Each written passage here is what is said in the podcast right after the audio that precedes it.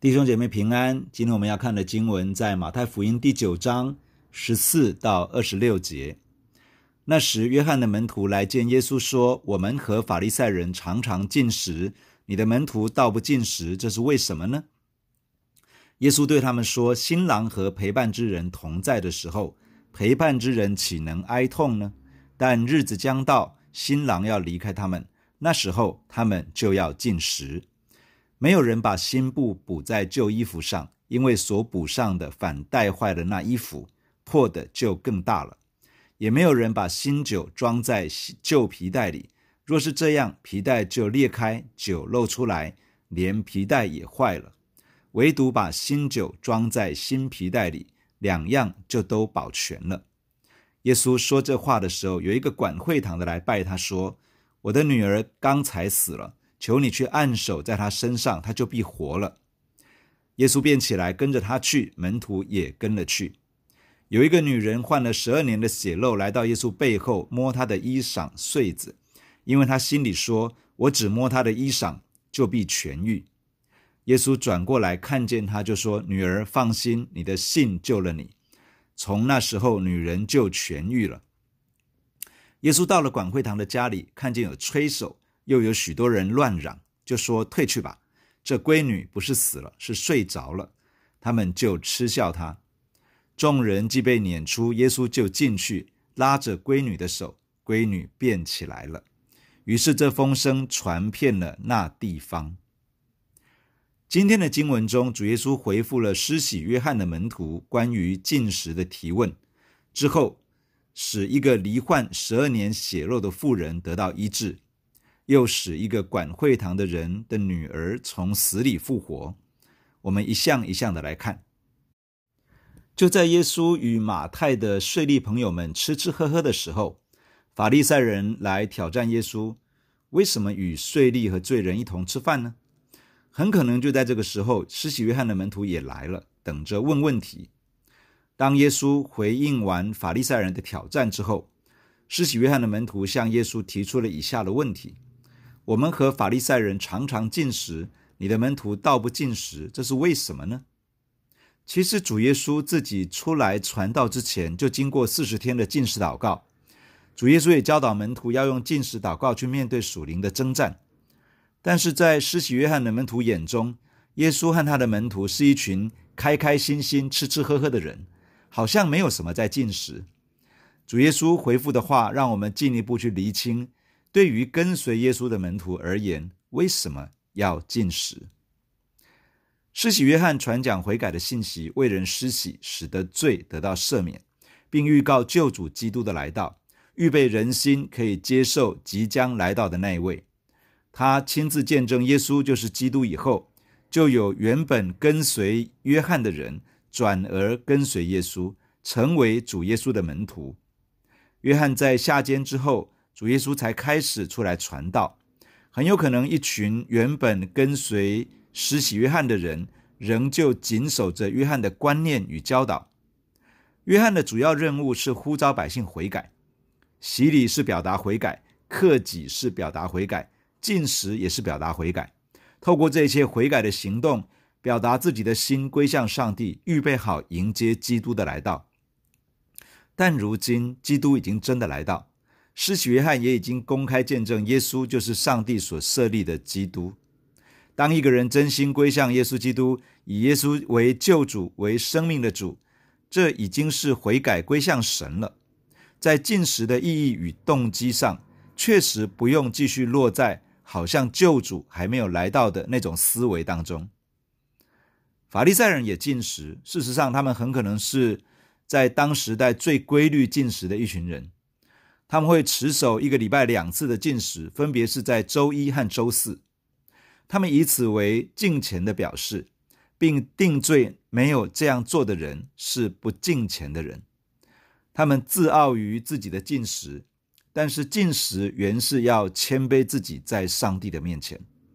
他们用自己的禁食来指责定罪没有规律禁食的人，但禁食其实是要除去指责人的指头。他们是一群贪爱钱财的人，但是禁食原是要导引一个人更多去看顾到周遭人群生命的需要。法利赛人的禁食沦为一个外表而没有实质。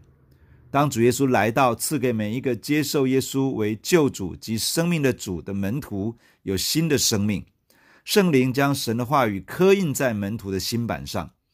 假如基督的门徒培养这个新的生命，让他长大成熟，其实是可以从心里顺服神的话语，去活出一个爱神爱人的生命样式。跟随耶稣的门徒不需要像法利赛人那样用进食去强调自己的敬虔。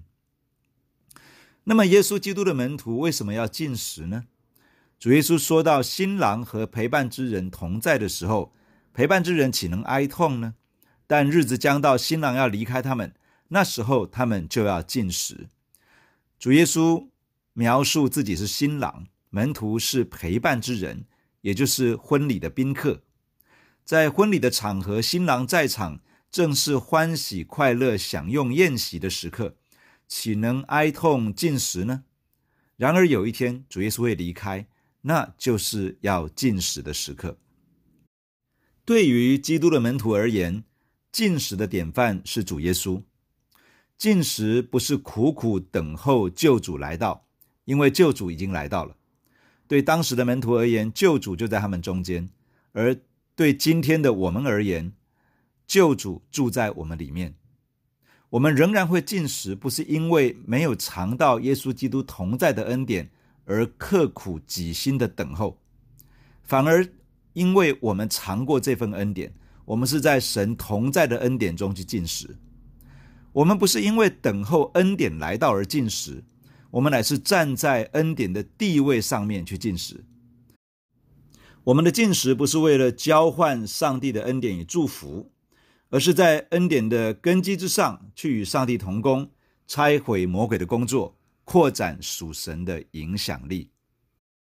这与施洗约翰的门徒及法利赛人的进食观念是极其不同的，是两种无法相容的观念，如同新布不能补在旧衣服上，新布过水会缩水，会拉扯旧衣服，使旧衣服破得更大；又如同新酒不能放在旧皮袋里面，新酒会产生气体，会把没有弹性的旧皮袋胀破。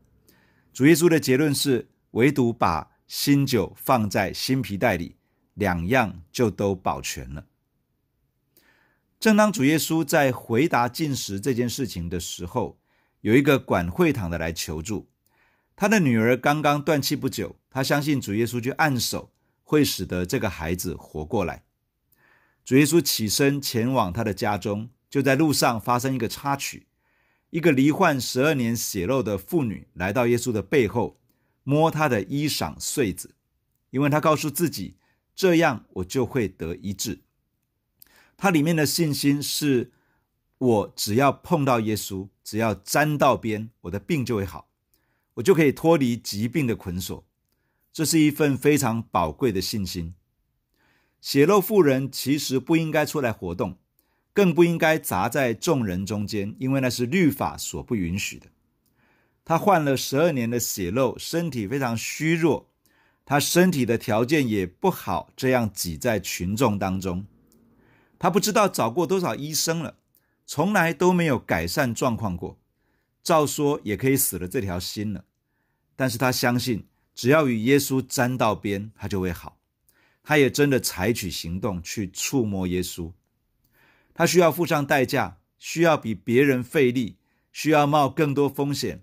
但是他的信心驱动着他，弟兄姐妹，祝福你的里面也有这样的信心。只要与耶稣沾到边，事情就能够有改变，困境就可以有转机，疾病可以被医治，捆锁可以被断开。只要与耶稣沾到边，主耶稣转过来看见这个妇人，说：“女儿，放心，你的信救了你。”然后这个女人就痊愈了。主耶稣肯定她的信心。回应她的信心，主耶稣还称呼她女儿，表达一份从神而来全然的接纳，让他知道他一直是天父的宝贝女儿。血漏症虽然使他被迫与人隔离，可能受到排斥与定罪，但是天父从来看她是女儿，而且等候施恩给她。当我们在一个困境之中，最期望的是那个问题被解决，而这也很容易变成我们祷告的焦点。但是主耶稣不只是愿意解决我们的困局，他更加愿意的是让我们知道我们是天父宝贵的儿女。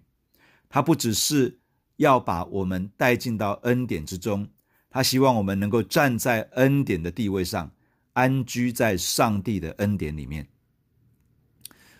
主耶稣继续前行，来到管会堂的家里，在那里已经有人预备办丧事了。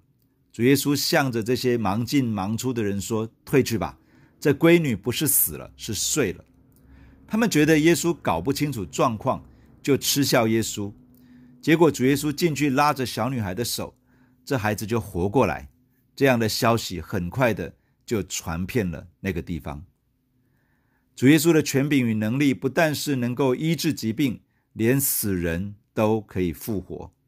他不只是一位胜过疾病权势的主，他也是胜过死亡权势的主。对于这个做父亲的而言，他眼睛所见的是死亡与绝望，但是他把绝望无助带到主耶稣面前，那就成为他的盼望与帮助。求主帮助我们，在任何一个令人沮丧、灰心、失去盼望的处境中，都还是来到主耶稣的面前。经历他伸手拯救，带来转机。弟兄姐妹，让我们一起来到神的面前来祷告。主耶稣，我们感谢你，谢谢你透过今天的经文对我们的心说话。